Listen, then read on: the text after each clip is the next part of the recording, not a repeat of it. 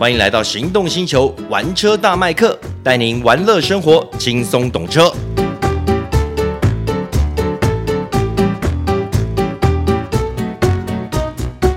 Hello，大家好，欢迎收听玩车大麦克，我是 Michael 汪廷乐，哎，我是导叔导观众。对，今天要跟大家聊的是。哎，同样是市场很重要的车子，是进口车，嗯、德国车，也就是 BMW 的五系列全新第八代车型。哇哦，那不禁让我觉得，嗯，好像似曾相识的画面又出现了。你知道为什么吗？为什么？你也你记得不久前小改款的 Mercedes-Benz GLE 跟 B N W 的小改款 X Five，。对，发表时间都差不多。对，都没想到这一次又来这一招，因为因为呢，因为十二月初，十二月上旬，呃，Mercedes-Benz 的小改款 E-Class 也要发表了。哦，这，一个是小改款，一个是全新。哇，听起来好尴尬，你到底要小改款还是要大改款的呢？对啊，其实最近 BMW 的力道蛮强的，哎，不管是在电动车。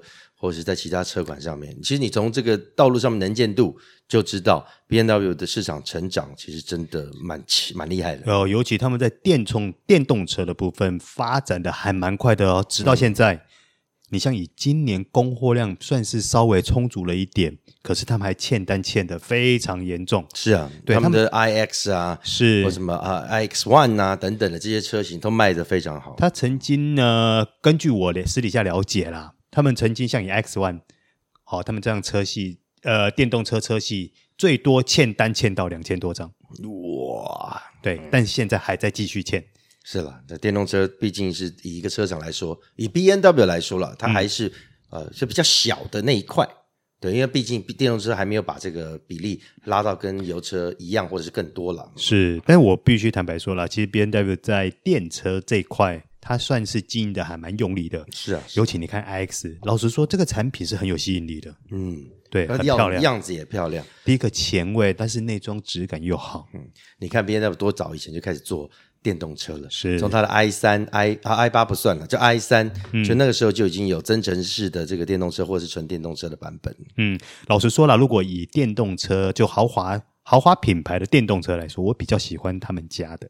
是哈，嗯嗯，原来市场也是这样觉得了，所以他们也卖的比较好，哎，是蛮好的。好，言归正传了，今天讲到的是 BMW 的全新第八代五系列，嗯，五系列是 BMW 里面非常重要的车系，嗯，它不是最便宜的，最便宜我们知道有三系列，那现在后来新出了还有二啊，还有一等等的，嗯，但是呢，呃，它为什么这么重要？就是在以往，大家它是五系列已经奠定出一个高阶主管用车。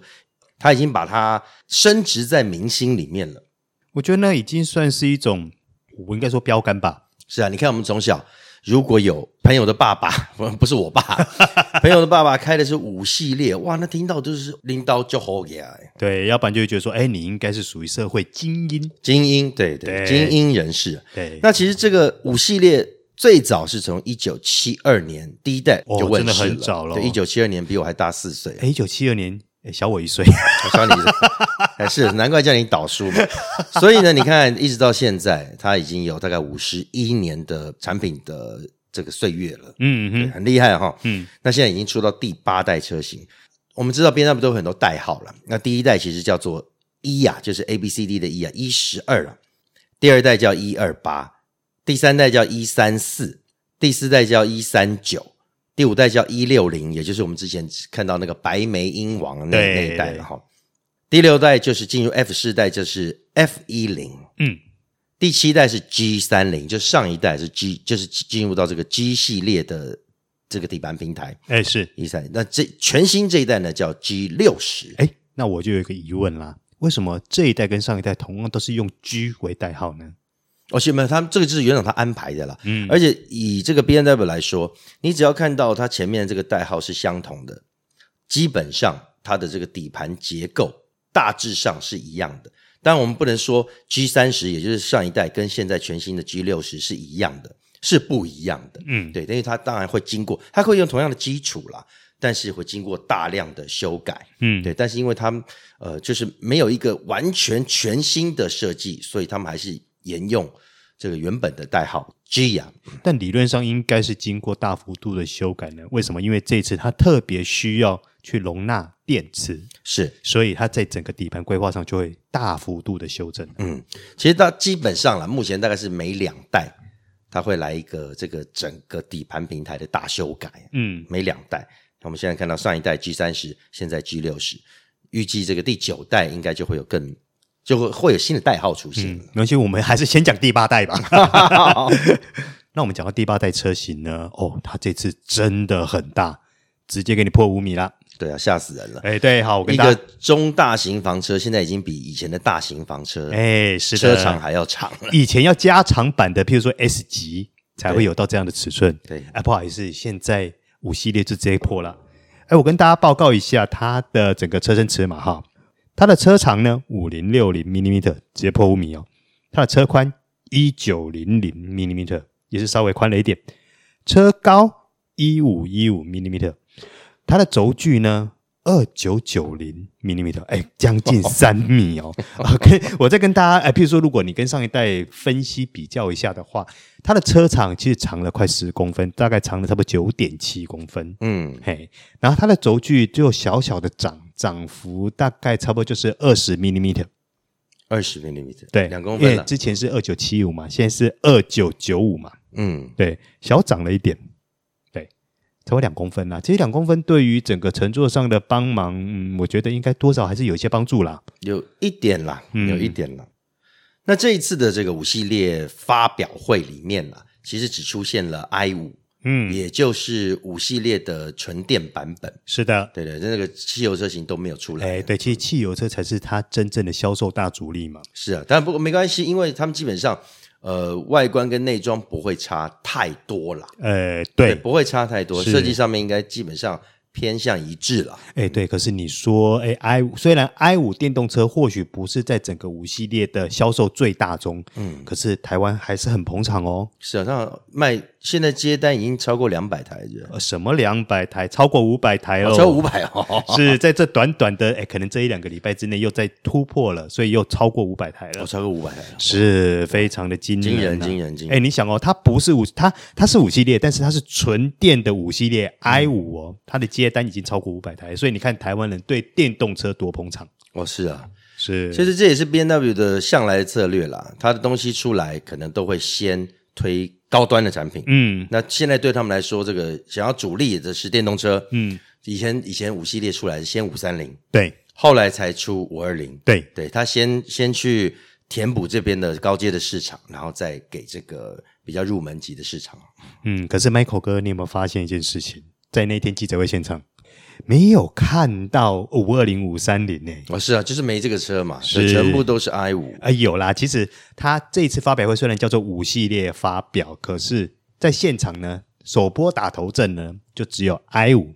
对对，所以呢，剩下的可能大家好奇说，那五二零呢？五三零呢？对啊，大家不用急，五二零呢目前预定在十二月会公布它的规格跟售价。嗯，哎，那是不是相对的，就是跟小改款的 E Class 就是就时间就高度重叠了，是，哎，好，那五三零呢会在明年初的时候发表，那相信那个时候五二零也应该会同步现身了，应该会啦，因为毕竟五二零、五三零油车的部分、汽油车的部分才是它的一个大主力，对了，尤其是五二零啦，当然因为它的售价相对要低一些，对，比较亲民一点嘛，对，而且其实我跟大家分享一下，我在我们这个试试驾这么久的这个时间里面。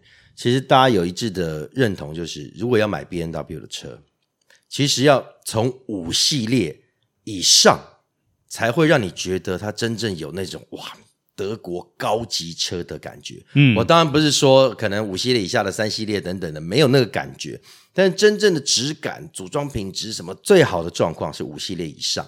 有啦，其实这次五系列一些好料其实也都上升了。嗯，必须坦白说，整个内装质感啦、配备丰富度等等的，其实也都有到达那个位阶了。是啊，它看起来造型也非常的前卫。是对，虽然我们看到都都是 i 五了，但基本上我这么说，油车的这个设计也差不多。嗯，对，那那个造型科技感呢，非常的强烈。是，那另外跟大家补充一下啊，如果喜欢 Wagon 旅行车的人有福了，这次呢 i 五在明年。会推出 i 五 Touring 车型啊，它势必老五系列都会出这个 Touring 车型，是在 i 五也有，是的，这很值得大家拍手鼓励。是的，对，那当然未来五二零可能五三零都会有 Touring 旅行车版本。嗯，对我最喜欢就是旅行车。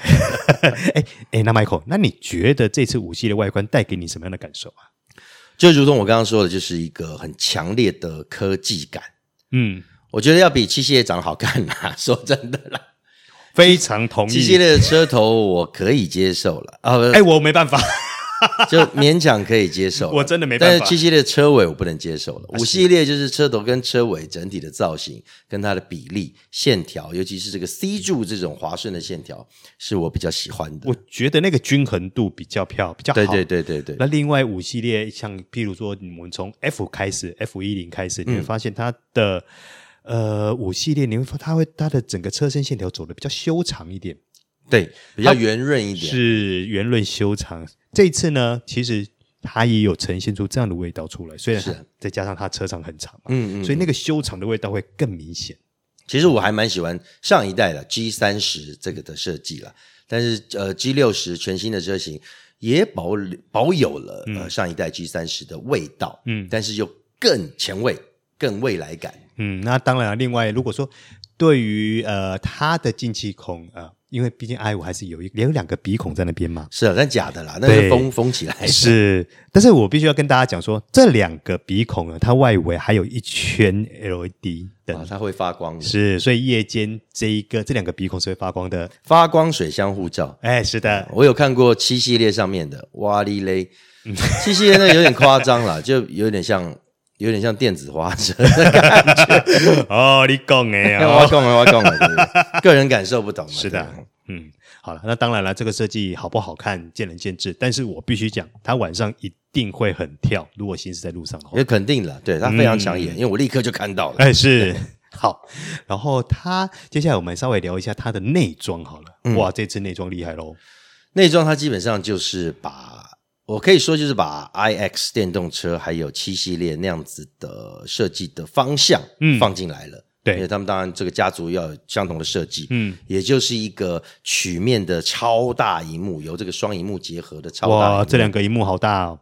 光是数位仪表就十二点三寸，嗯，然后中控荧幕呢，哇，更大了，十四点九寸。哎，这有没有比 iPad 还大？十四点九寸，呃，没有比 Pro 大吧？Pro 好像十五寸，啊，反正也相去不远啦。对对对对对，哎、对，非常已经是已经比我的笔电要大。对，我是用十三寸的笔电。对对对，那这样的话，哎，那你笔电还输给他了，那我真没办法了。是啊，所以他给你的这个感受是，就有点像这个未来座舱，是对，很明显的就是一个未来座舱感。嗯，对。但是你要说，老实说了，你说新的或是跳的那个感觉。因为已经有 iX 跟这个七系列在前面，有两个老大哥摆在那边，对，已经有先有展示过了，所以你不会让你觉得这个五系列那个看的是哇不得了了，哇，这是出了一个新设计是没有了，但它 OK，你有的老大哥有的我也有，就是给你一个非常大的影响。哎、嗯，对我来说，我觉得还是会有一些惊奇嘛，因为就像你讲的，哎，老大哥有，我终于也有。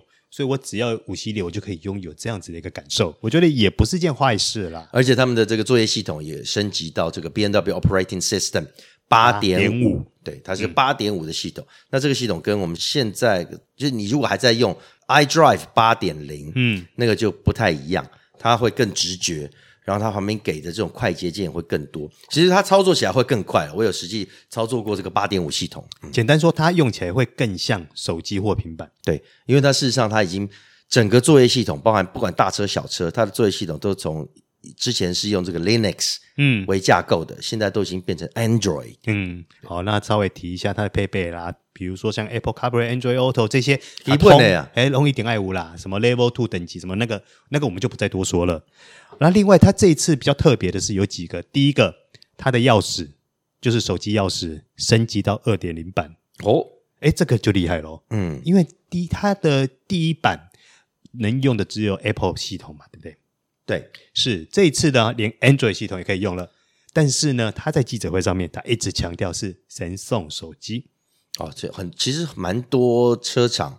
就是 Android 系统能够共用的，都只有 An 这个 Samsung 的手机。哎，那我我我问个题外话哈，那如果说这台车到大陆的话，那是不是可以用华为或小米系统？有机会，我们这个到时候再跟大家报告。对，要不然他们应该会挚爱难行。哎，是因为小米毕竟还是用 Android 嘛，可是是啊，现在华为有它自己的系统啊。是啊，对，我觉得市场够大啦，BMW 都会考虑了。是，我也这么觉得。好，那另外呢，它的音响其实也相当可观，它的音响用 B&W 的，然后它的瓦数高达六百五十五瓦哦，外加十七支扬声器哦，那这个是应该是高阶车型才会有的了。嗯。对，但是光听到这样的音响规格，你会觉得哇，里面就嗨了哦。是啊，是它里面确实是蛮漂亮的，而且它这个呃里面的饰板呐、啊，就是在中控仪表控台的这些饰板还会发光，还会随着比方说启动啊等等的，它会有这种流动感。这是一个也是。搭配这个大荧幕，一个科技化的一个展现。哎，是，那再加上它这次的皮椅的整个皮质的质感，跟它整个去呈现的纹路上来说，我认为都还做的还蛮高级感的。是，你会觉得说，哎，你真的是进入了一台豪华房车的感受。不过高阶版啦，嗯，我相信一定就会用这种像 Individual Merino 真皮这样子的材质。是的，但是在呃，可能五二零，我在猜啦，嗯，在五二零啊，甚至是五三零上面，就会比较。现行的叉五，哎叉五 M，现在你看叉五的四零 I，对，用的是什么皮皮质的？它其实还是用这种合成的合成皮质，就是质感很好的合成皮。哎，老实说，我对这样的皮不不并不排斥，我是不排斥啊。但是有些人就认为说，而且有些就就在我的玩车大麦克的 YT 上面留言说啊，这个是偷料啊，什么什么什么东西？哎，其实这个东西成本有些啦，我想有些不是每一每一个合成皮都这样。有一些成本真的不便宜，也不便宜。对，就是重点是什么？它质感近似真皮，而且耐用耐脏。嗯，保养起来特别轻松。嗯，好，那另外跟各位听众朋友报告一下，这次的 i 五呢，它还有一个超大面积的玻璃车顶。哇，不是天窗哦，是玻璃车顶。我跟你讲，那视觉效果真的好，真的，那个开阔度会让你觉得很舒服啊！我靠，你真的晚上躺下来看星星，你都觉得好嗨啊！对的，有些人会说，哎，这车顶了，所以天窗不能开了，对不对？对，因为没有窗子了。嗯、对，确实它不能开。但是我觉得啦，像我的车子有这个全景电动天窗，嗯，但是我会开天窗的机会非常少。但是我会把那个隔棚拉开来看外面的那个机会是相对多的，因为相对它会让整个车室的通透感会比较好，是，而且光线采光也会比较足。嗯、尤其是我小朋友都坐后面，每次都是还叫我拉开 拉开那个棚啊，我要看外面。对，你看，所以你看你那个玻璃车顶应该会很大人小孩应该都会很喜欢。对，而且如果说天窗，天窗中间有一个横杠，对对，有一个中间的结构，有一个分层嘛，对，一个断断层，它必须要，所以。所以，所以看起来的那个视觉感就没有像全景天窗这么的清爽。嗯，好，那接下来，因为我们要来聊一个重点了，因为这次的五系列，它除了车子大，轴距也长，它的空间坐起来不知道怎么样呢？我不知道导叔觉得它的后座如何。嗯，我们身高不同啦，是我这样讲啦，我的感受是。如果说偏撇开它的轴距跟车长不谈的话，它的空间还 OK。好，但是当你，但我刚刚跟各位报告过嘛，它车长破五米，轴距二九九五，也将近三米了。我我觉得这样的纵向表现是，嗯，就是说算是平常啦，没有到那么突出啦。对，我，我比你高一些些，好，高个几公分。嗯、像我来做后座，我会觉得。它的横向是绝对没有问题的，对，因为它车子够宽，它横向是不错。但当然了，虽然是电动车，我们我们看的是电动车 i 五，它中间还是因为为了要同一个跟油车同样一个底盘架构，它中间的凸起还是很大的。嗯，对，中间凸起还是很大。然后就是头部还 OK，头部还 OK，那基本上房车大概都那个样子，它不会让你有压迫感。但为什么它头部没有让你有压迫感？是因为它把椅子。坐坐点压得很低，嗯，它的后座椅垫是呈现一个呃前高后低的一个斜的设计，让你能够坐进去，然后好像掉进去，包覆感会比较好的这样子的味道。但是呢，因为它的坐垫着坐点是低的，所以它的对我来说，我的我的这个膝盖弯折就会比较大。膝盖弯折大，当然久坐了，我觉得会比较不舒服。哦，那对膝盖比较不好的人，其实久坐真的会不舒服。那纵向空间，哦，我就说我稍微高一些，嗯，我会觉得它纵向空间就哦，跟你想的是一样，OK OK 了。对，它并没有因为它有两千快三千的轴距，嗯，而让你觉得它的后座空间是如此的宽敞。如此的这个这个纵纵向是如此的长啊，就是 OK 啦，就是 OK，对，对，就是 OK。不过好像五系列向来在后座空间表现上也都这样。是啊，上一代也差不多是这样，这一代好一点点了，对，好一点，但还是有进步就是了。嗯，好，那接下来我们来聊一下 i 五的动力了。嗯，这次的动力，呃，应该说，我觉得算是表现还不错，这次动力算蛮厉害的哦，因为它分两个规格嘛。它的入门款叫 i 五 eDrive 四零 m Sport，哦四零 m Sport 是的。然后第二个规格呢，就是 i 五 M 六零 xDrive，哦，啊，对，就是它是目前最强的车型。是的，那我们先讲 40M Sport 这个这个部分哈。它本身呢，它的马力是三百四十匹，然后四百三十牛顿米的扭力，大概四十四公斤左右，对，四十四公斤米左右。然后呢，它的 M 六零 xDrive 呢，它的马力是六百零一匹，很大哦。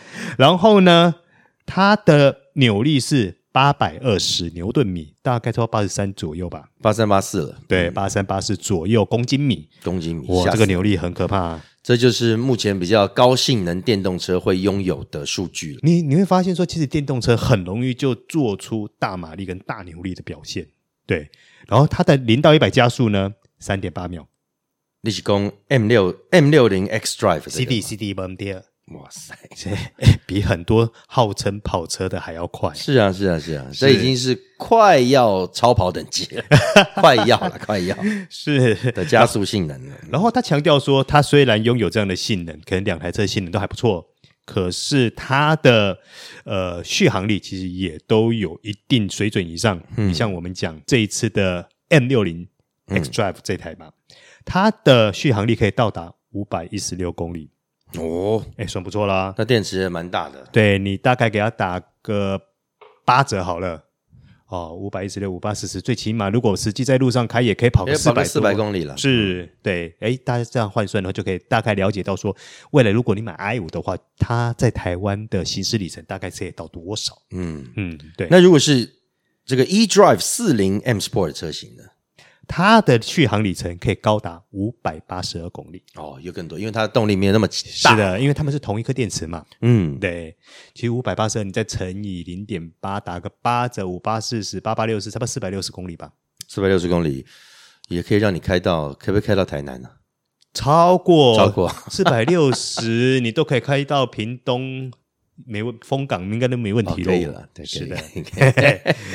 对，我相信应该很少人会一口气这样开吧，好累啊！是了，是了，电动车目前还是得要要计算一下自己的里程了，中间可能还要来加加充一次电这样子。嗯嗯，所以它这一次所提供的这个动力性能跟续航里程表现上，我个人认为都不俗啦，表现都还不错，都还不错。嗯。虽然我对电动车没有这么有感了，但是我我还是非常期待 这个五二零或五三零它的表现。嗯，人家还特别强调哦，如果你在呃充电桩，就是有高速充电桩的部分，你充十分钟，你就可以行驶一百多公里。哦，一百多公里，是它这次的快充算是也还蛮特别重视跟着重的部分。嗯。哦，这个电动车的车主或者是买家是非常 care 这个事情。嗯。能不能在快充的环境设备之下，能够在非常短的时间到达一定的这个电量？嗯，那另外可能它底盘呃，譬如说电子悬吊啦等等这一些，你在 M 六零 xDrive 这台车上面你都会看得到。嗯，基本上就是好料进出，主动式防倾杆啊等等这些好料一定都会看得到。嗯，对。那它其实配备哦。我大概介绍一下配备啊。如果是我们以这个 i 五的入门版 eDrive 四零 M Sport 三百二十九万这台车，嗯，来说，它除了我刚刚讲的这个 B N W Operating Operating System 八点五，然后它当然也有车这个抬头显示器啊，AR 扩增实境这个导航功能啊，B N W 的音响啊，四驱恒温空调啊，巴拉巴拉巴拉一大堆啊，包含什么 LED 头灯啊，而且是光型变化的，就智慧型的、高阶型的，还有 Nappa 真皮的方向盘跟 Nappa 的啊，不是跟 Merino 的呃皮椅等等的这些高阶设备。那如果是 M 六零 X Drive 这个顶级款的话，它还多了，这基本上是在这个动力底啊底盘上面的一些精进，比方说它有呃 M 整合式的后轴转向，嗯，然后有电子防倾杆，然后有这个电子，刚刚导数讲电子悬吊系统，对，这些都会是在顶级车型上面会有的多出来的东西。那另外既然提到配备呢，我就跟大家顺便提一个专属的。选配外观套件了，哎，这个就厉害了，它叫做五系列专属 B N W M Performance 套件。好，这整组你要是买全了，整组下来呢，要四十五万三，四十五万三。是的，但是我跟大家报告一下，它的卡泵的质感真的做的还不错。那它又包含哪一些呢？呃，前面 N Performance 那个我就不念了，好，那念起来会很绕口。嗯、好，碳纤维前定风翼。碳纤维后尾翼，碳纤维门槛饰条，碳纤维侧裙饰条，碳纤维 M 后视镜外盖，侧裙贴纸，车身贴纸，后下扩散器，方轮天线盖，这些加起来四十五万三，四十五万三。他现场其实，在记者会的时候有展示一台白色的车子，对。对，他全部的套件全部上去，我、哦、看起来是 有啦，是是很杀了，哎，威武雄猛，很凶很凶，那个在路上看到会想要让的那一种。没有，可是四十五万三，我觉得也也还蛮好用的、啊，呃，还行啦，要花四十五万三 把全套上去，不过要我，我可能会。有有一些选择啦，啊，比方说尾翼可以上一下什么 diffuser 弄一弄，对，但是未必会搞到全套啦。哎，是啦，我觉得那些如果是我啦，它那些有 carbon 的呃外观，我有可能都会想要上。嗯，对，因为看起来我觉得那个视觉感还蛮好的。哦，是啊，嗯，是啊。M Performance 套件其实很着重就是碳纤维的一些事事件，质感非常好，质感不错。但是呢。也要跟大家报告一下，因为价格真的不便宜，所以呃，大家在开的时候要稍微谨慎小心，那稍微回到或刮到或扣到，哎，就挺啊，好痛。对，简单来说，我是挺喜欢五系列了，嗯，但是我更追求，就是更期待它的二零 i 跟 三零 i 车型，就汽油车型啦，嗯、燃油车型，那相相信在未来一定会整合这四十八 V 轻油电系统。另外，我更期待的是它的 Touring，嗯，旅行车版本。好，跟大家报告一下，这两款车的售价分别是多少？呃，i 五 eDrive 四零 M Sport 售价是三百二十九万，嗯，然后 i 五 M 六零 xDrive 售价是四百八十五万，四百八十五万。其实老实说，我觉得这个价钱没有太夸张了。是。对，为什么它这个车子呃接单接的不错？我相信 M 六零 X Drive 一定不会是大宗了。嗯，接的刚刚讲到超过五百张、五六百张这个单子，应该都会来自于 E Drive 四零 M Sport。嗯，M 这台车子它有 M Sport 的外观内装的套件，然后呢，它的动力呢也相当于之前的汽油版的这个四零 I 的动力输出。重点是它的价格三百二十九万，也差不多和。之前的大概三五三零的价钱差不多。哎，我们来猜一下这一次的五二零跟五三零大概价钱会多少，好不好？好，我个人不负责任的预测呢，我认为五二零的售价大概会在，应该跟这呃上一代车型不会差太多太多。嗯，我我大概猜大概在两百九十万三百内。嗯。那如果五三零呢？五三零，你看，呃，上一代五三零 M Sport 售价就已经到三百四十几万了。对啊，差不多快三百五了诶。比现在的这个电动车 i 五一四零 M Sport 还要高还贵。对，所以这一代理论上来说，价格如果你再稍微叠加上一点的话，它还是会比电动车版本还要贵啊，还要贵。它应该在三百六十万。以内，哇，这这是越来现在这个价格真的越来越高 啊！啊，也是好。那如果说，哎，如果说喜欢油车的，哎，再稍安勿躁，等一下就有了。嗯、对，等一下就有了。嗯，所以也难怪啦，这个电动车卖的这么好，i 五卖的这么好的原因。我觉得它这个开价跟它整个呃规配动力规格内容是撑得起来的，对，是合理的。是啊，你看，之之前五三零的大概五三零的价格，你买到的东西都是基本上都已经撑到顶了。是啊，嗯、好，那接下来呢，我们来聊聊这个礼拜也发生了一件非常重要的事情，就是。法拉利也发表新车啦，对，法拉利它发表了全新的这个 Roma Spider，嗯，它的就你们之前知道，原本就有一台 Roma 硬顶的这个前中置后驱的超跑，嗯，那现在呢，它推出了 Roma 的敞篷版本，叫做 Roma Spider，嗯，哎，说真的啦，我看到 Roma Spider 的第一个感觉是，我觉得它是让我觉得比较不像法拉利的法拉利，诶，现在呃比较不像。可以这么说啦，因为它、嗯、如果真的要讲，它严格来说，它不算是一台超跑。是的，严格来说，它不是超跑，因为它并不是用这个中置后驱的设定。嗯，对。然后它的这个整体的性能表现也没有真正真正到超跑等级，而且它让我觉得是比较轻松、relax 一点。对对，因为通常我们看到法拉利，你第一个直觉会想到是性能、速度、动力嘛，那你就会觉得哎比较。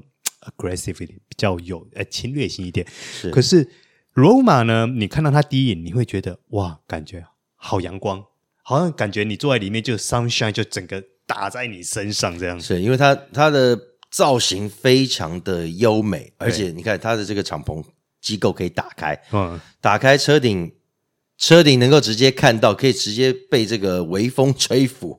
然后这个太阳这个暖阳照射，嗯，所以它给你的这种开阔性啊，这个舒畅舒适度是很好的。不过说真的，这种车，呃，就实际用途上来说，也不应该开快，应该是要给人家欣赏用的嘛。啊，不行啦，法拉利一定要快啦。就即便它不是一个正规的超跑，嗯，那它以它的这个性能来说，它还是很快。所以它这次一样配了一颗 V 八的引擎呢，这颗动力其实大家不陌生啦，就是之前在硬顶的可配车上的那一颗 V 八引擎。那当然，它也配了八速的自手排双离合器嘛。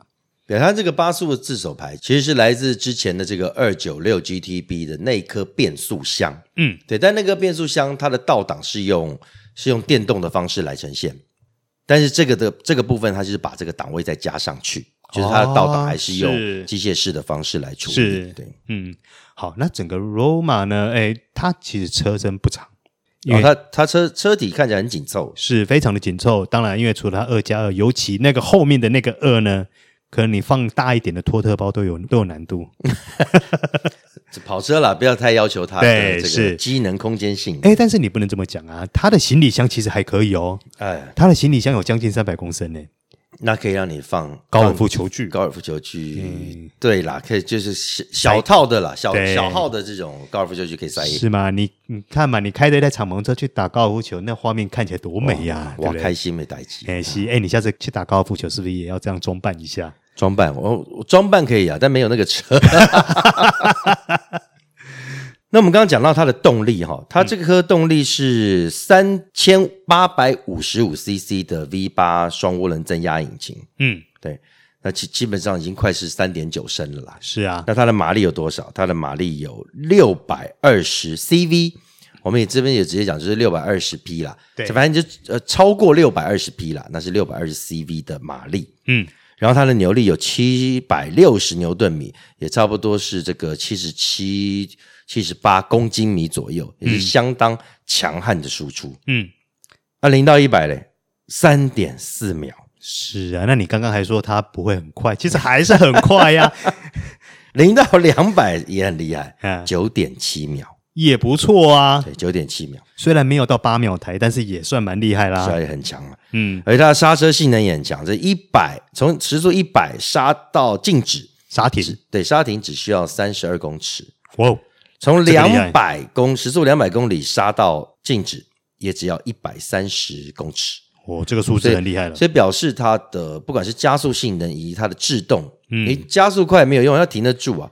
它快，而且它停的这个刹停距离跟这个刹停的效果也很好。哎，是。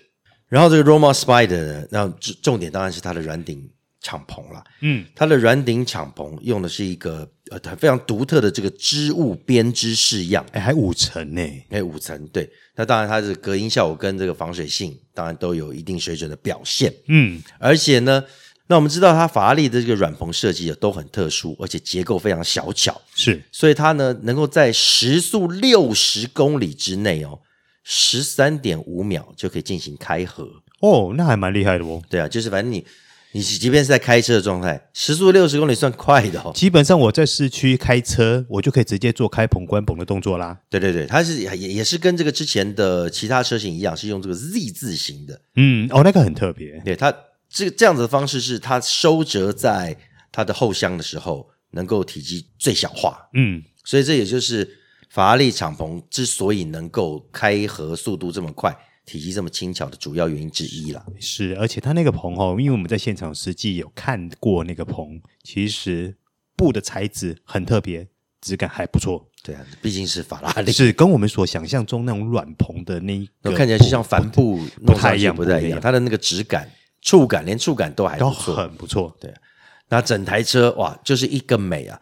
这台车我基本上我会怎么怎么来推崇它哈？嗯，我不是那么喜欢敞篷车，但是这台 Roma Spider 是我少数几台认为软顶比硬顶还好看、漂亮的。对，是是是，它不论关棚、开棚更漂亮，不论关棚或开棚，都比这个 Roma 的一般的 Coupe。双门硬顶版本要好。说实话啦，如果我买罗马这款车的话，我会买 Spider，会买 Spider 哈。而且这台车子还有很多，就比方说比较先进的设计，它的全车的车身都是用铝合金打造。嗯，这个全车铝合金厉害的材质哦。哇，那钢线会非常好。所以它的车身重量也不会，虽然它有这个电动敞篷的机构，所以它的车身重量也不会太重。也只不过只有一千五百多公斤而已哦，那蛮轻的，啊，对，算轻了，很轻啊，因为一千五百五十六公斤的，对对。然后它的前后配重也配得不错，虽然它是前中置引擎，它的前面配重是四十八 percent，后面是五十二 percent，也是接近是五十比五十，已经很接近五十五十了，接近五十五十。那这个开起来的感受，嗯，就是会更好。是，但通常啦，我们知道，其实，在这种超高性能的，像 Supercar。它不会做成五十比五十，对，通常大概就是设定在前四十八后五十二，就是前面还是稍微轻一点点，后面稍微重一点点的这样子的设计。好，那这台车的话，它到底要卖多少钱呢？好，价格来了。嗯，事实上它是呃法拉利里面的入门车型，是对，我们说前置引擎大大部分啦是它的入门车型，除了那个 八一二 Supermax，对，除了这个车子以外。那这台车报价是一千三百五十三万，嗯，是，就是以法拉利的车来说，就是比较入门、比较亲近人一点的价格。是，如果就法拉利所有车系来说的话，对。那这款车其实我跟大家交代一下，它的前身是什么呢？其实就是 Portofino。那么在前面的一台就是 California 啊。但如果你想到这两台车，你再看到 Roma，你会觉得哇，Roma Spider 真的美到一个爆炸。我觉得 Roma 漂亮很多，对，美到一个爆炸。是，嗯，好的，那今天玩车大麦克就到此告一段落。非常感谢大家的收听，我是麦克汪廷二，哎，我是导叔导观众，我们下次见，拜拜，拜拜。